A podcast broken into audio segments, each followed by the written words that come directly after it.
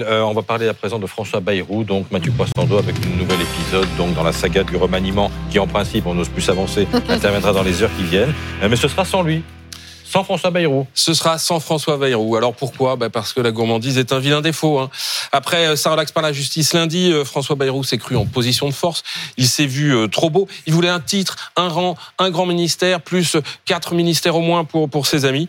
On lui a proposé euh, le ministère des Armées. Ça, ça intéressera le, le titulaire oui. du poste, hein, Sébastien Lecornu. Il l'a refusé. Il rêvait de l'éducation nationale. En fait, le coup de sang de François Bayrou, il, il est coutumier du fait. Hein. Il est à la hauteur de la vexation qu'il estime avoir subie. Hein. C'est d'ailleurs ce qu'il a expliqué hier soir à ses amis. C'est une démarche d'humiliation qu'on nous impose. Il y a une blessure d'ego et même d'orgueil, j'allais dire, pour François Bayrou euh, qui, qui n'en manque pas. Il faut se mettre dans sa psychologie pour comprendre. Hein. François Bayrou, il estime avoir fait don de sa personne en retirant sa candidature au profit de celle d'Emmanuel Macron en 2017. Bon, en même temps, faut pas exagérer non plus. Il était à l'époque à 5% dans les sondages. Hein. euh, mais, euh, mais voilà. Et depuis, vous vous souvenez que ça fait 7 ans qu'il est hors champ de, de, du pouvoir hein, à cause de, de l'affaire judiciaire qu'il avait. Donc là, après ça relax, il s'attendait au tapis rouge. Et puis d'un point de vue plus politique. Voilà quelques semaines, quelques mois euh, qu'il se sent un peu négligé par le pouvoir. François Bayrou, Emmanuel Macron l'écoute moins, il suit moins ses conseils. Alors du coup, euh, François Bayrou trouve que le gouvernement penche beaucoup trop à droite, par exemple. Il se sent un peu marginalisé. Euh, du coup, plutôt que de subir, il prend les devants et il dégaine. Et il parle d'une absence d'accord profond sur, euh, sur la ligne politique, en fait. Oui, alors c'est ce qu'on appelle un prétexte, mmh. hein, qui manque pas de sel, parce que euh, il y a trois jours, il était partant, ça fait sept ans qu'il soutient cette majorité, et là, tout d'un coup, il n'y aurait pas d'accord profond sur la politique à suivre. Mais comme il a du métier, François Bayrou, bah, il choisit un prétexte qui appuie là où ça fait mal.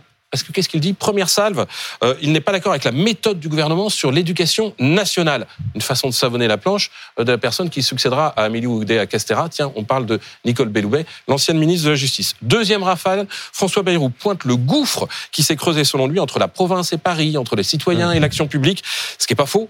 Et surtout, ce qui alimente, euh, ce qui met de l'eau au moulin à une critique qu'on entend régulièrement sur Emmanuel Macron, sur ses ministres. Ils sont trop parisiens, ils sont coupés des Français. Et puis, comme il a du métier, François Bayrou, ses déclarations elles lui permettent surtout de prendre date pour la suite, c'est-à-dire 2027. Mais ça arrange Gabriel Attal ou c'est un coup dur bon, D'un point de vue personnel, il pas été très sympa. Hein, il s'en remettra, Gabriel Attal, hein, parce que franchement, les deux hommes ne s'apprécient pas. François Bayrou avait fait campagne contre la nomination de Gabriel Attal à Matignon.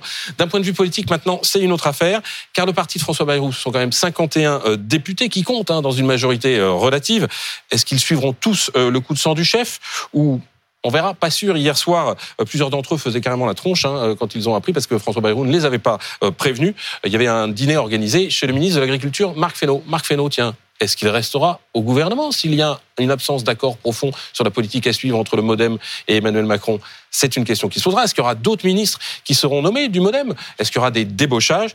En tout cas, ça donne l'idée, et vous l'avez dit au début, c'est un rebondissement de plus dans un feuilleton qui commence à lasser tout le monde, celui du remaniement. Ça donne l'idée d'une majorité fragile et d'un gouvernement qui peine à s'installer. Merci Mathieu.